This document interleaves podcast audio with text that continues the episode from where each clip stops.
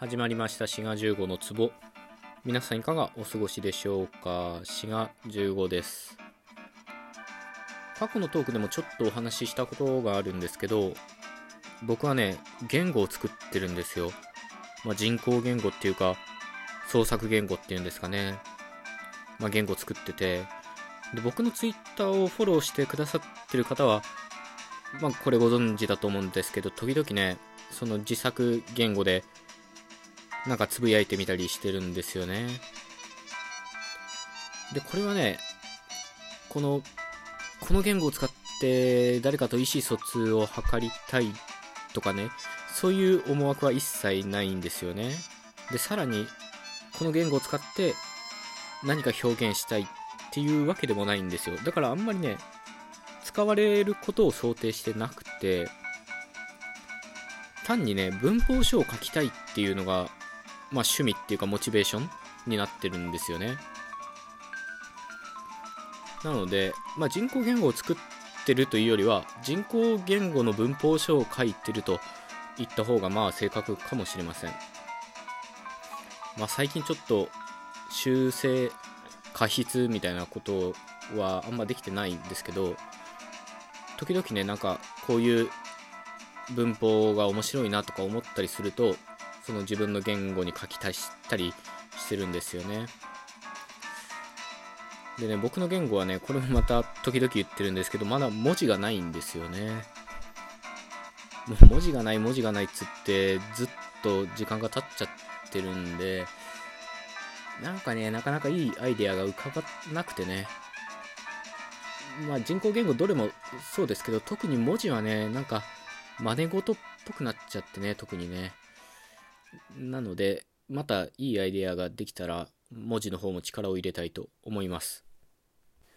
まあそういうふうに僕も言語を作ってるんですけど、その人工言語が実際に国際的な地位を得たものもあります。それがエスペラントですね。これはまあ聞いたことある方も多いんじゃないでしょうか。この言語が作られたのは1887年のようですね。で、作った人は、ポーランドのメイシャさんなんですね。僕、歯医者だと思ってたけど、メイシャだったっけな？の、ザメンホフっていう人が作ったんですよね。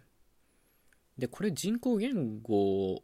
なんですけど、かなりね、ヨーロッパの言語に、まあ、基づいてるんですよね、実はね。まあ、単語とかもそうだし、文法もかなりヨーロッパ寄りです。で、このエスペラントが作られた、まあ、目的としてはですね、僕みたいに文法書を書きたいとか、そんな趣味のレベルではなくて、国際語として、その国家とか民族とかを超越したものとして、まあ、言語があるべきだということで、このエスペラントは作られたんですよね。まあ、当然ね、言語っていうのは人が話すものである以上、何かしらの民族的な社会的な背景っていうのは絡みがちなんですけど人工言語であればそういうのがまあなくなるってことですよね。でどんくらいの人が話せるかというと世界中で100万人ぐらいいるみたいですね。で実際に日本でもエスペラントの教会みたいなのがあるんですよ。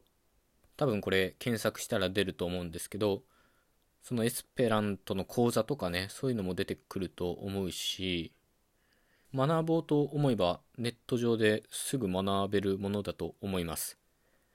で、エスペラントのいいところは、当然人工的に作られたものなので、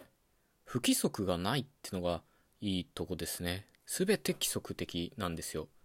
例えば発音の面でも、アクセント、つまり強く読むところですね。強制と言ってもいいですけど、アクセントは必ず単語の後ろから2番目に置かれるんですよね。で、例外はないので、これ規則的と。で、綴りも、まあ、ローマ字を使ってて、これも不規則がないので、割とね、いわゆるローマ字読みをすれば読むことができます。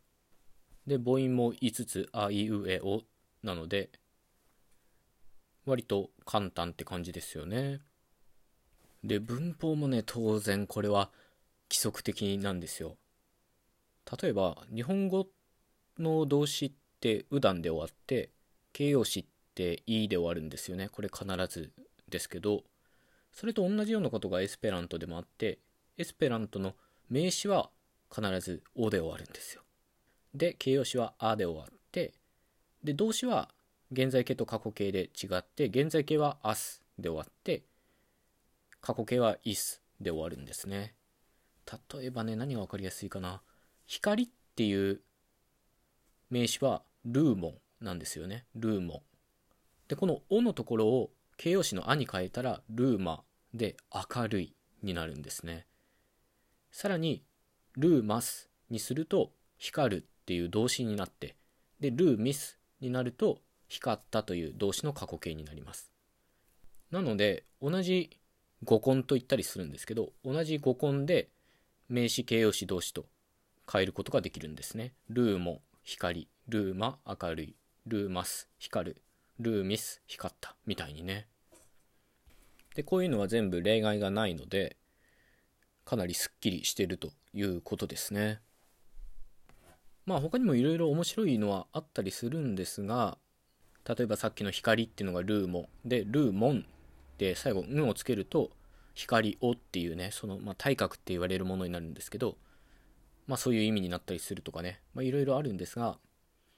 興味のある方はぜひエスペラント入門とかで調べるだけでも相当学べると思います。面白いですよねこれもね。こういうの見てるとねやっぱり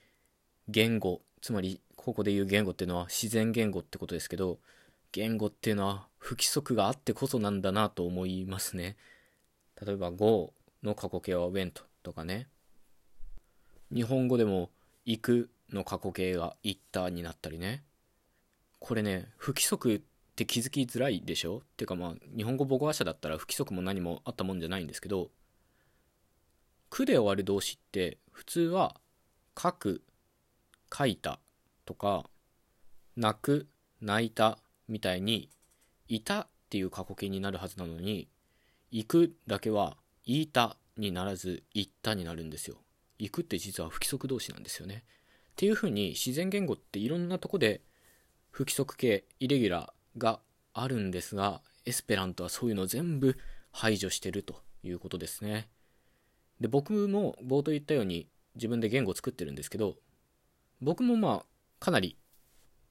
規則的なんですけどあえて不規則な形を入れたりしてますね。まあそれは遊び心っていうかねまあそういう感じですね。ただエスペラントがやっぱり自然言語と異なるところは当然いっぱいあって一つはおそらくですけど母語とする人間がいない話者がいないということですね。みんなせいぜい第二言語でしょうね。ありえるとしたら両親ともエスペラントを学んだことがある人でで生まれてきた子供を家庭内でエスペラントだけで育てればエスペラントのネイティブスピーカーっていうのはありえるんですがほぼないでしょうね。そんなことしたってどうせ学校から始まり社会に出ていかなきゃいけないんでおそらく母語話者のいない言語ということになっていますそしてさっき言ったように不規則がないってことと合わせてなんですが変化がないってことですね。言語っていうのは必ず変化するものです。これはいろんなレベルで起こってます。発音がしやすいように変化することもあるし、つまり日本語だとわからないがわかんないになったりするようなレベルから始まって、で、それが積み重なってどんどんどんどん言語って変化していくわけですけど、そういう変化がないんですよね。当たり前ですけど。なので、そういう意味で、つまり不規則とか変化がないという意味でね、まあちょっと気味が悪いといえば気味が悪いですね。いい悪いではなくて、逆にエスペラントによって、まあ自然言語らしさっていうのがよくわかるなって感じがします。興味のある方はね、ぜひやってみてもいいと思いますね。さっき言ったようにヨーロッパの言語が元になってるようなとこがあるのでエスペラントを学ぶことでちょっとね学べる言語の幅が広がるっていうか他のヨーロッパの言語を学びやすくなる可能性がございますのでそういう意味でもエスペラントはおすすめかなと思います。というわけで今日のトークは人工言語エスペラントのお話でした。ああそういえばちょっと言い忘れてましたけど日本でもね時々エスペラントに接する機会はあったりするんですよね。例えばヤクルトっていうのはエスペラント語のヤフルトに由来しているんですよね実はね。とか宮沢賢治は割とエスペラント風にした地名を使ったりしてるんですよねまあ、そういうとこも面白いかなと思います。ではまた次回お会いしましょう。よろしかったら番組フォローお願いいたします。ではまたごきげんよう。